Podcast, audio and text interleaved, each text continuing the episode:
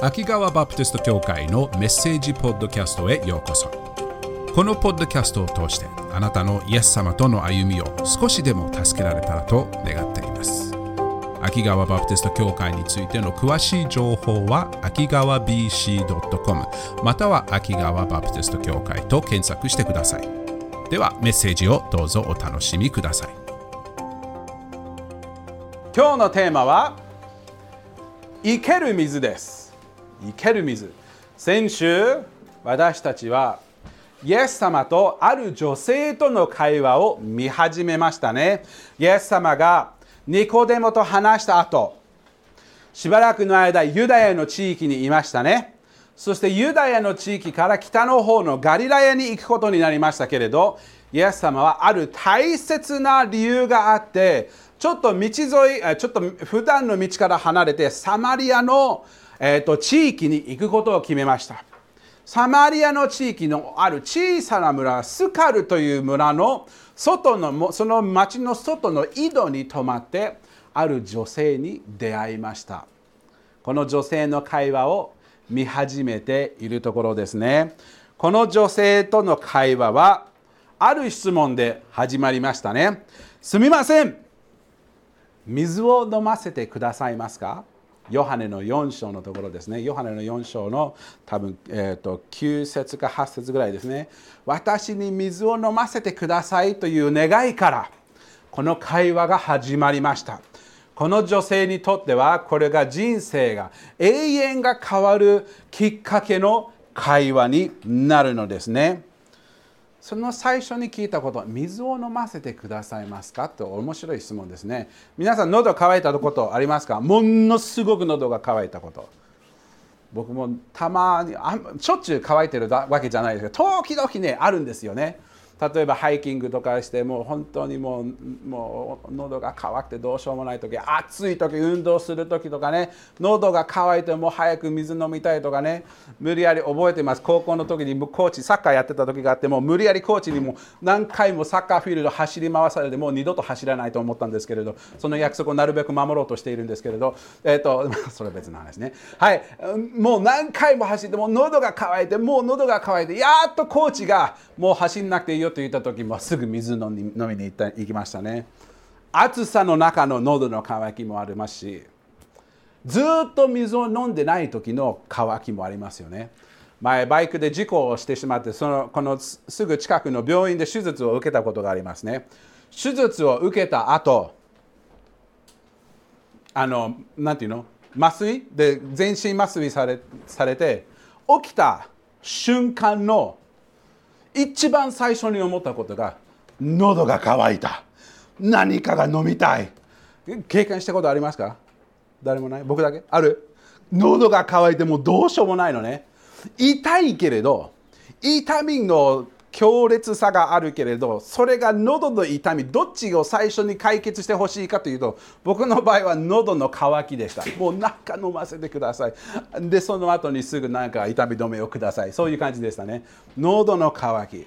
喉が渇くと大変ですね。自分の人生に関わる大切な一つは水ですね。飲むことですね。もちろん空気酸素は大切で酸素がないとそんなに長く持たないですけれどその次は水ではないでしょうか水。食べ物が数週間あっても大丈夫だと思います。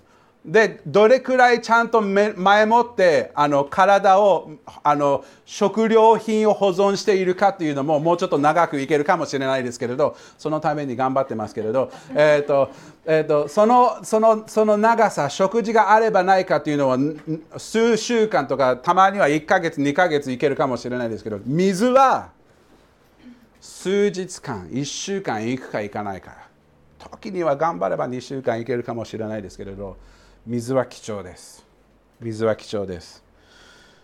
私たちはみんな水がなければならない。今日はイエス様の会話を通してこの女性との会話を通して私たちは自分の体が水が必要としているようにもう一つの種類の上乾きがあるもう一つの種類の水が必要であることを学びます。霊的な命を与えてくださる水です。ではそれは一体どのような水でしょうか？今日はそのイエス様とこの女性の会話を見て学びたいと思いますイエス様は井戸で私に水をくださいとこのサマリアの女性に言いましたね先週見ましたよねで先週彼女はなんでユダヤ人みたいなあなたがサマリア人の私に話しかけているのですかと聞きましたね。この女性は周りの人に本当に軽蔑されていた女性でした。誰も彼女のことを愛してくれない、気に入ってくれないような、もうみんな見下されて、みんなに見下されている女性でした。サマリア人として周りのユダヤ人に嫌われ、そしてサマリア人のこのスカルの女性として昼間に水を汲んでいることが周りの女性たちにも蔑まれている軽蔑軽蔑されていることが見ることができますね。彼女がなんであなたが私みたいな人に話してるのか？本当にあなたは私のことを知ってれば私みたいな人には絶対話さないでしょうと思ったと思いますでもイエス様の反応はあなたは私のことを知っていれば私の方に尋ねているでしょう。こういうふうに書いてあります。ヨハネの今日の4章の10節を10節から見ていきましょう。イエスは答えられた。もしあなたが神の賜物を知り、また水を飲ませてくださいとあなたに言っているのが誰なのかを知っていたら、あなたの方からこそああなたの方からその人に求めていたでしょう。そしてその人はあなたに生ける水を与えたことでしょうとイエス様言いましたね。本当にあなたの方が私のことをよく知っていればあなたの方から進めてお願いします私に水をくださいと願っていたでしょう。イエス様はそれに対してその人に生ける水を与えてくださると言いました生ける水って面白い言葉ですよね生ける水一体生ける水とは何でしょう？知ってますか？生ける水は何か？今日生ける水は何であるかを見ていきたいと思います。彼女も正直生ける水は何なのかもさっぱり分かりませんでした。彼女の思いでは生ける水というのは普通の水とどの違いがあるのかもさっぱり分からないままイエス様との会話を続けました。11節を見るとこういうふうに言いました。彼女がその女は言った。主よあなたは組むものを持っておられませんしこの井戸は深いのです。その生ける水というものを、まあ、生ける水をどこから手に入れられるのでしょうか？いい質問ですよね。彼女がこの知らない男性を見て何にも水を取ることがない。この井戸しかない。周りの他の水はない。正直ちょうど1分前に彼が水が飲めないから水が飲めなかったから水をくださいって聞きに行った人ではないでしょうか。なんどうやってあなたは水を手に入れることができるのでしょうかという質問ですよね。この女性はイエス様が言っている話している水は井戸の水とあんまり違いはないんでしょうかという感じでしたね。このこの時点では。どういう水なのか？普通に飲む水なのか？でも面白いのは彼女は彼はこの話している人は普通の人とはちょっと違うことに気づいたかもしれません。なぜかというと彼女がイエス様に対して言った言葉は「主よ」面白いですよね「主よ」と。尊敬の言葉です。先生みたいな。そういうような言葉です。これは普通の人ではないかもしれない。特別な人かもしれない。でもその質問は残っていますよね。どこから水を手に入れるんですか？どうやってあなたは私にこの命の水を与えというものを与えるのですか？どうやってそれを私に与えるのでしょうか？12節を続けてみると彼女はそのフォーカスをしていることが分かります。12節こうこう言いました。あなたは私たちの父ヤコブより偉いのでしょうか？ヤコブは私たちにこの井戸をくださって彼自身もその子たちも家畜もこの井戸から飲みました。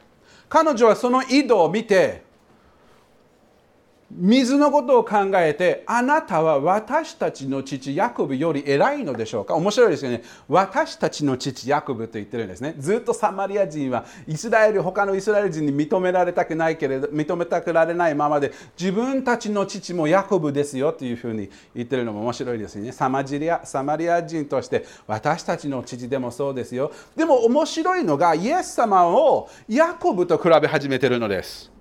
ヤコブがずっとずっと何百年も何百年前から私たちのためにこの井戸を用意してくださったのです。この井戸によって私たちは何世代も何世代も何世代も水を与えられているのです。ヤコブは私たちのこの井戸をくださいました。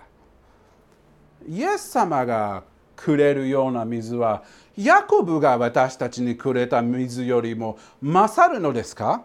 だってヤコブ自身がこの水から飲んで、ヤコブの子供たちもこの水から飲んで、家畜もこの水から飲んで、何世代も何世代も何世代を渡り、大勢の人が私も含めてこの水から飲んだんですよ。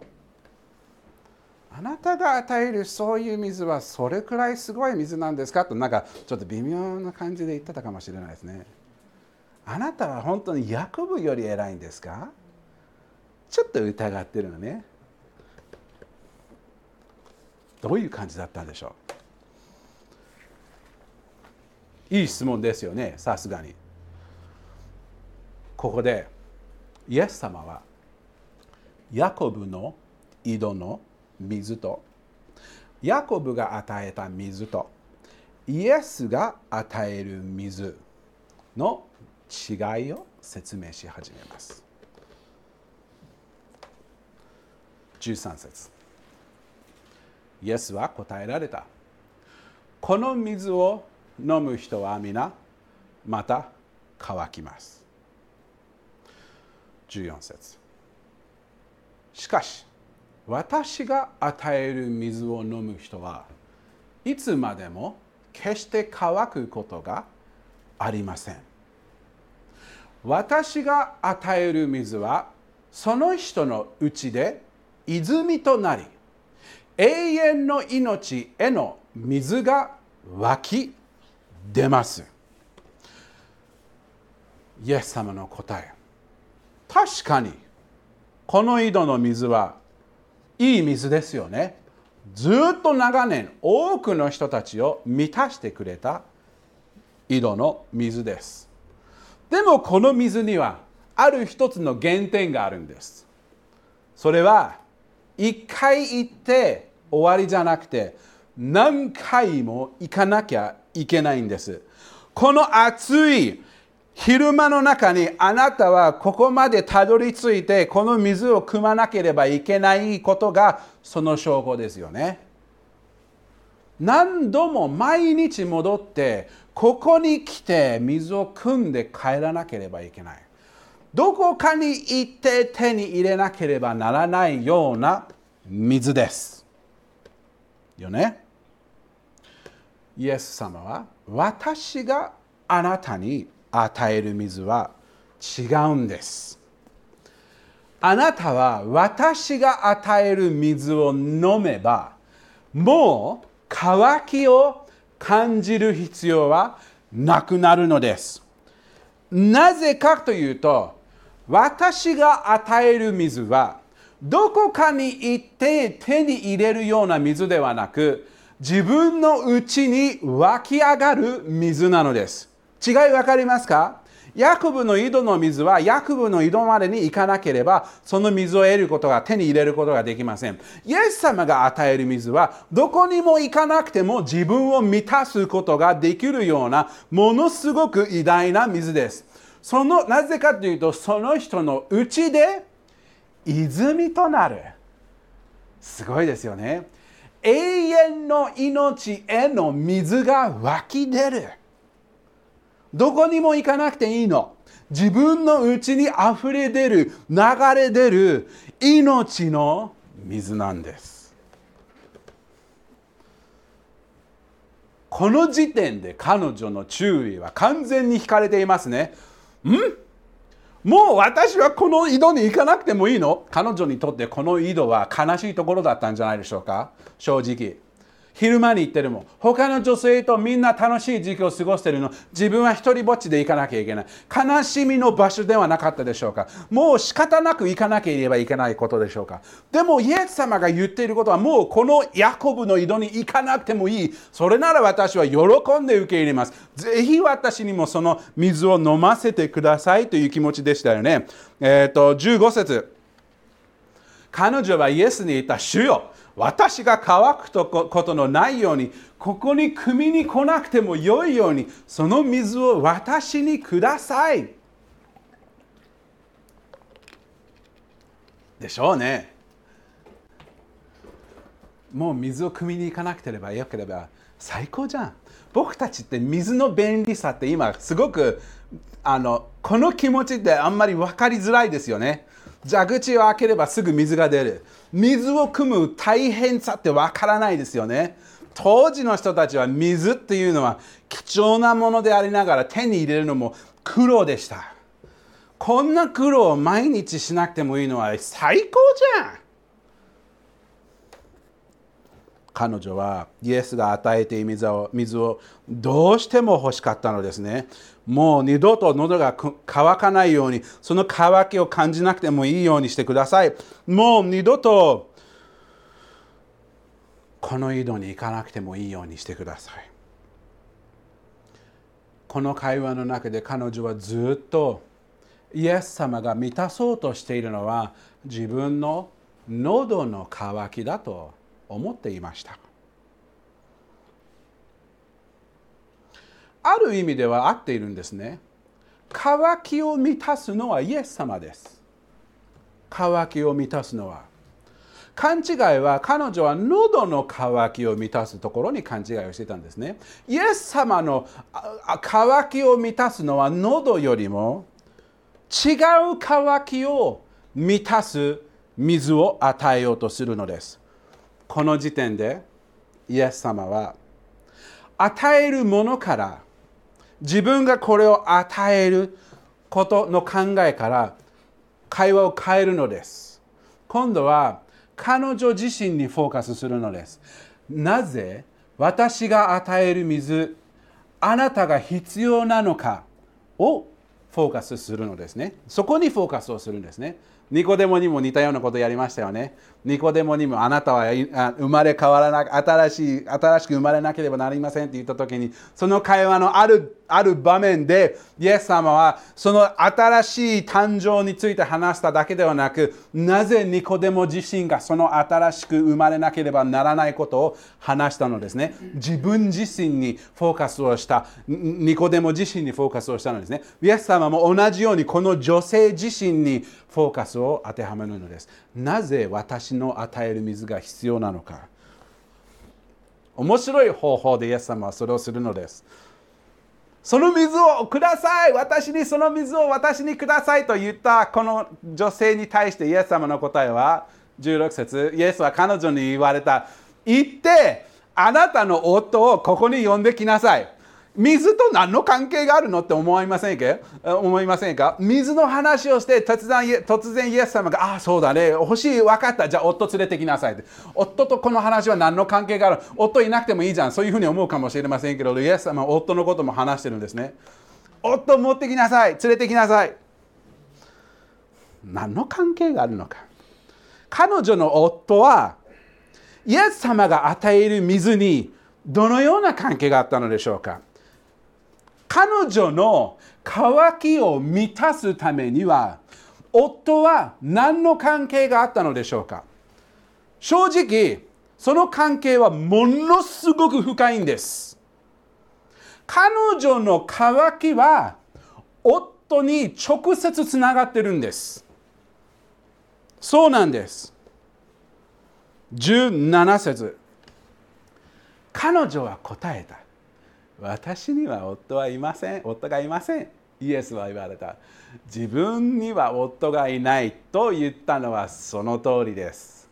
18節。あなたには夫が5人いましたが今一緒にいるのは夫ではないのですから。あなたは本当のことを言いました。今まで5人の夫がいて今いる人は夫ではない。イエス様はこの時点で彼女自身についてのことを明らかにしているのです。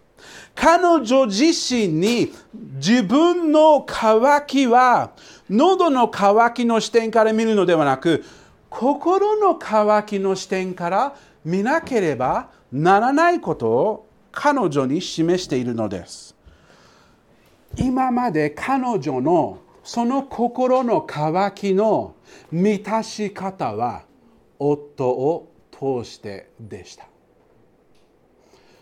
自分の心の虚しさ心の空っぽさは夫がいい夫が見つかれれば満足するでしょう。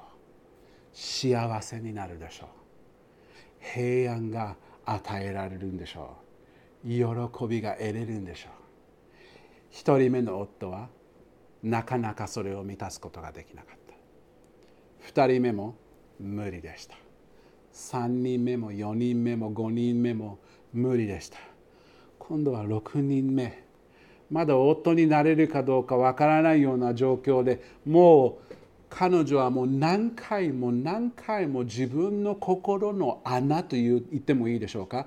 心の穴をいい旦那が見つかればその心の穴が満たされるでしょう。って思ったと思います。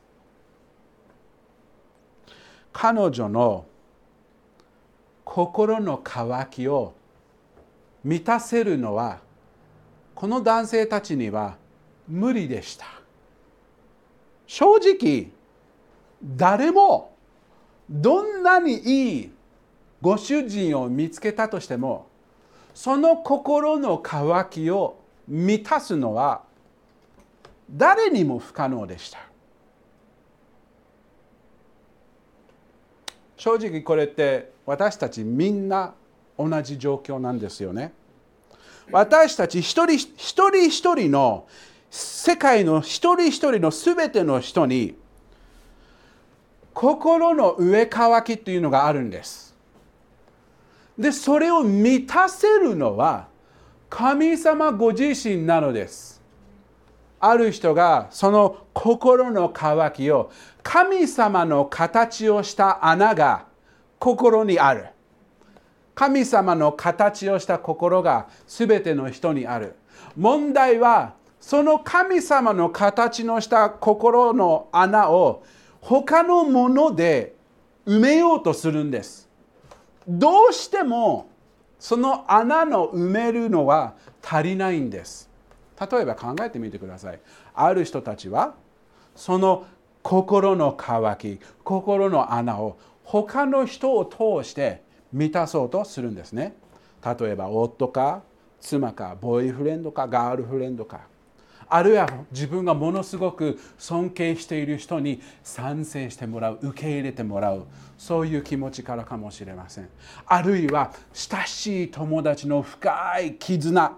もうこの人は絶対私を裏切らない。この人はずっと一緒にいてくれる。ベストフレンド友人。その深い友の絆を求めているかもしれません。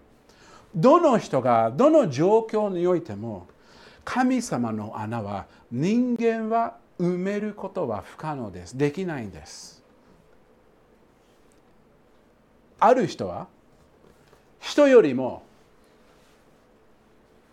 あ自分のすること成功何かをしてそれをなんかしたことの成功で穴を埋めようとするんですね。自分のキャリアがものすごく成功すれば収入がいっぱい入ってきて会社のトップに行くところ自分のキャリアのトップに行けばその心の穴が満たされるかもしれない。スポーツスポーツ一生懸命頑張ってもうスポーツのサッカーのトップ選手ラグビーのトップ選手野球のトップ選手。大谷ジュニアと呼ばれれば心が満たされるかもしれない。いろんなものを使いますよね。キャリアもそう。スポーツかもしれない。いろんな方法を通して私たちは心の穴を埋,、ま、埋めようとします。でもそのことに完全に成功したとしましょう。完全な成功を得たとしていてもその成功はその渇きを神様の代わりになることができるのだできることはできないです。成功の後の虚しさをどうにかしなければならないんです。何年も何年も何年もスポーツで頑張ってアイススケートとか走ること 100m リレー一生懸命毎日毎日トレーニングをしてトレーニングをしてそしてオリンピックにやっと出た。オリンピックにやっと出て最終的に自分が1位を取れた。金のメダルを取れた。その次の日の虚しさはどうするのか。このために走ったんだ。これからどうすればいいのか。どんな成功もそうなんです。成功自体もあなたの心の穴を完全に埋めることはできないんです。もっと大きいもの偉大なものでなければならないのです。成功だけではないです。手に入れること。自分のすることだけではなく手に入れること。ああもっといい車が手に入れればああもっといいお金がお金の必要の問題がなくなればお金がいっぱいあれば人生が楽になってその後あの心の虚しさが変わるでしょう。変わらないんです。どんなにあのあのあの裕福になってもどんなに健康健康があれば健康が何よりだって健康があっても虚しい人いっぱいいます。関係が良くなれば関係が良くなっても虚しい人いっぱいいます。この地上なものが私たちの心の渇きを満たすことが一時的には満たすことができるかもしれません。その金メダルを取った瞬間の「よの喜びはもう世の中みたいなそういうことはないかもしれませんけどその「やったー!」が3年後続くことはないです。最高な夫妻を得てもその夫と妻とかんあの喧嘩が出る時が絶対あります。正直。なんでこの人と結婚したのかっていうのはあ2人はないけれど。危ないな。なんでこの人と結婚したのか別に何度も思ったことがあるかもしれませんね。危ねえ。続きましょう。心を満たすものはこの世のものではない。こういうものが心を満たせなければ一体何が心を満たせるのか。イエス様が私たちの心の渇きを満たすこの水、14節に言った水って何なのでしょうか ?14 節もう一回ちょっと見ましょうか ?14 節こういう水もいいかもしれない。14節オープン LP をやれば出るかな？オープン LP をクリックすると。ナイス。出ない。あと D もう一回 D 出てこない。大丈夫。こういう時って難しいの。ちょっと待ってね。It's okay 見ていい？これ。OK ナイスありがとう。14節こう書いてある。しかし私が与える水を飲む人はいつまでも決して乾くことがありません。これってすごくない？いつまでもずっと続く。私が与える水はその人のうちに泉となり永遠の命への水が湧き出ます。心の渇きがずっと満たされることができるような水。この命の水って何でしょうか？面白いのはイエス様は命の水について他のところにも話したことがあるんです。ヨハネの7章です。この章今4章でしょ？あと3章後にもう一度別の人たちに話すんです。この時はこのイエス様がこの時点で話している時は、えーと、天幕の祭りにエルサレムに戻った時でした。そしてその天幕の祭りの最後の日にイエス様が群衆に話しかけているのです。イエス様はこのように言いました。さて祭りの終わりの大いなる日にイエスは立ち上がり大きな声で言われた。誰も乾いているなら私のもとに来て飲みなさい。タイム私のところに来て飲みなさいと言いました。これすごく大切なんです。一つ目の大切なことはサマリアの女性だけに与えられていないこと。サマリア女性以外の人に与えられていること。誰でも乾いている人。みんなに与えられている水なんです。私たちにも与えられている水です。私のもとに来て飲みなさい。飲むってどういうことでしょうか？飲むってイエス様が言った時何を意味していたのでしょうか？次の聖句がイエス様次の聖句でイエス様は説明するのです。私を信じる者は飲むことは信じる。イエス様を信じることに今朝あのあの一人の話と話している時にイエス様を信じるその信仰ってよく行動がつながってるんですよね。信じることは何かをする。信頼もこの場合はイエス様のイエス様に言って飲む。信仰は行動が入っている。私を信じる者は聖書が言っている通りその人の心の奥底から生ける水の川が流れ出るようになります。生ける水。また出た。おあサマリアの女性と言っていることとすごく似てない？その人の心から奥底から溢れ出る湧き上がる流れる水。イエス様を信じることが飲むこと。イエス様がこの魂を満たす水の源なのです。その生ける水とは何かというと39節に説明されています。イエスはご自分を信じる者が受けることになる御霊。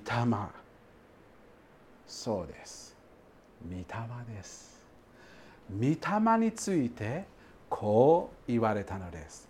イエスはまだ栄光を受けておられなかったので御霊はまだ下っていなかったのである。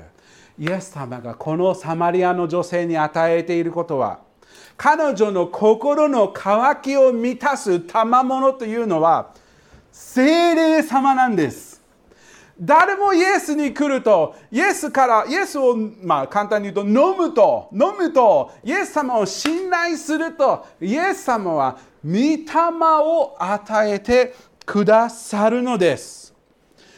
私たちを私たちはイエスを信じる時に神の神様の御霊ご自身が私たちのうちに宿るのです。つまり私たちの心に神様の形をしていた穴が神様の御霊によって完全に生まれ生まられるのです。埋める？埋められる？埋められるのです。いっぱいになるんです。そのお方一人しか埋めることができないお方が実際に埋めてくださるのです。あなたの心の渇きを満たせる唯一の方があなたの心に入ってその渇きを満たしてくださるのです。すごくない？ハレルヤ。ハレルヤ。私たちがイエス様を信じるときにすごいことが起こるのです。今今今今あなたの心の中に生ける水が湧きあふれる湧き出る水が流れて溢れ出ているのです。あなたの心に平安と満足、イエスにしか見出すことができない平安と満足が自分の心の奥底から湧き溢れているのです。イエス様はこの女性に言ってること、私たちみんなに言ってることは、自分の心の渇きを満たすためには、他の人や他の自分の成功や何かを得ようとして手に入れないことです。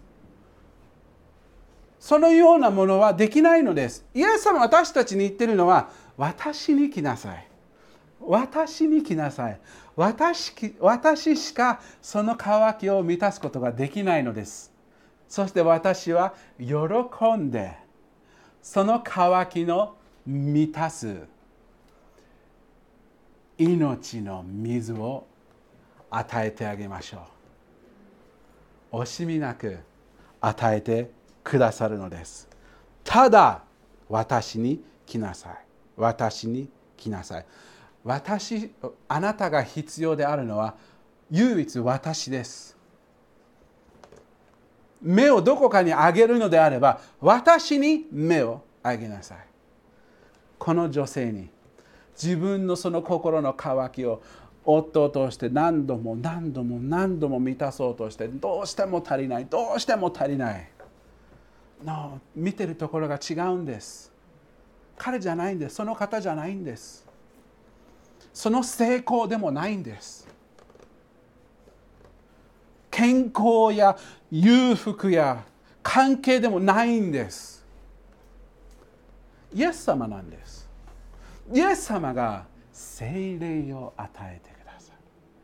精霊様があなたの心を満たすんです。ここだけの話。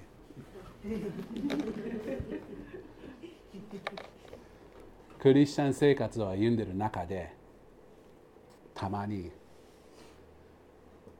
自分の心の満たしを前満たそうとしていたところにまた戻りたいなって思った時ってありますか？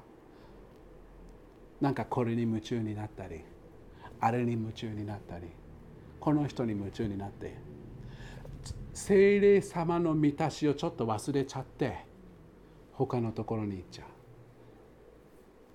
誰だってあります？クリスチャンの歩みの中で。すっごいのは精霊様はそういう時でもあなたの心から離れないんです。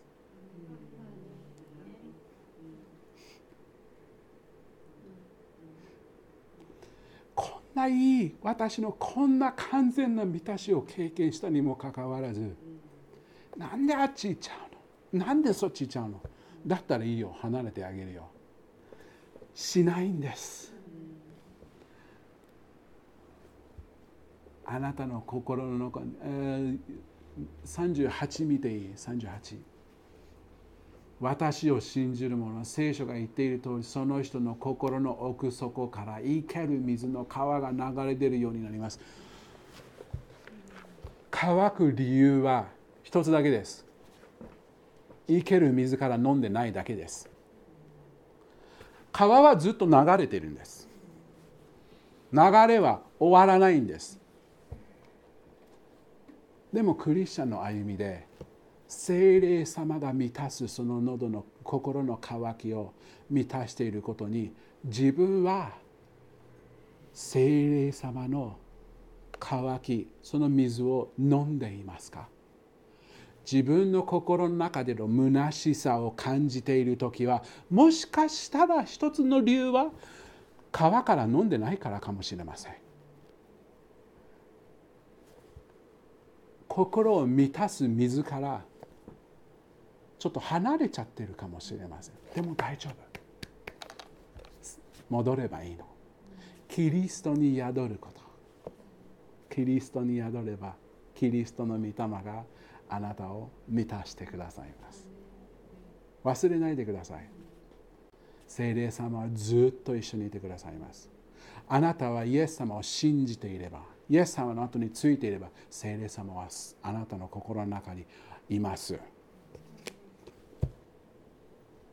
とどまりましょうとどまればとどまるほど飲めば飲むほど心の満たされる感覚がどれほど素晴らしいものであるかがよりよく分かるようになります。ね。祈りましょう。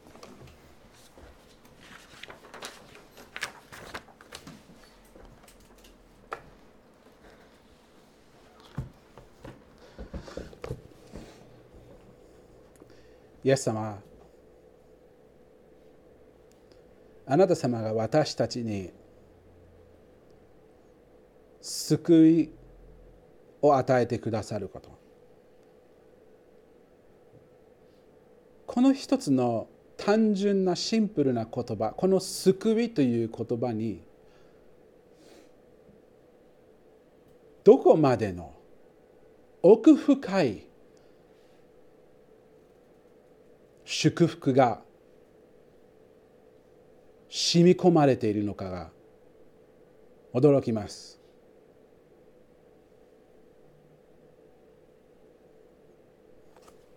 罪に罪の罰罰から許される。罪の奴隷にもなくならなくてもいい。死を恐れなくてもいい。神の子とされる特権。神の子とされて永遠に永遠に神様と共に過ごすことができる。いろんな祝福の中のその中の一つの素晴らしい祝福は自分の心に神様ご自身精霊様を通して神様ご自身が私たちのうちにとどまってくださる。今までずっと満たせなかった心の渇きが精霊様を通して完全に満たされる。感謝します。私たちがこの地上で主の後についていく中で精霊様が私たちを日々この水その水で支えて満たしてくださっています。精霊様あなた様の尊い働きに感謝します。忠実に私たちを導き忠実に私たちを教えてくださり忠実に忍耐深く私たちのさまよいの中での助けを与えてくださることに感謝します。どうかあなた様のさまざまな働きの中のこの一つの働き私たちの心を満たしてくださる働きを私たちが生活においてその重要な働きを忘れないようにあなた様にとどまるように助けてくださいまだイエス様あなた様を信じてない人がいれば今日イエス様あなた様を自分の救い主として受け入れることができるようにその人に信仰を与えてくださいこれを私たちの素晴らしい羊飼いイエス・キリストの皆によって祈ります。アーメン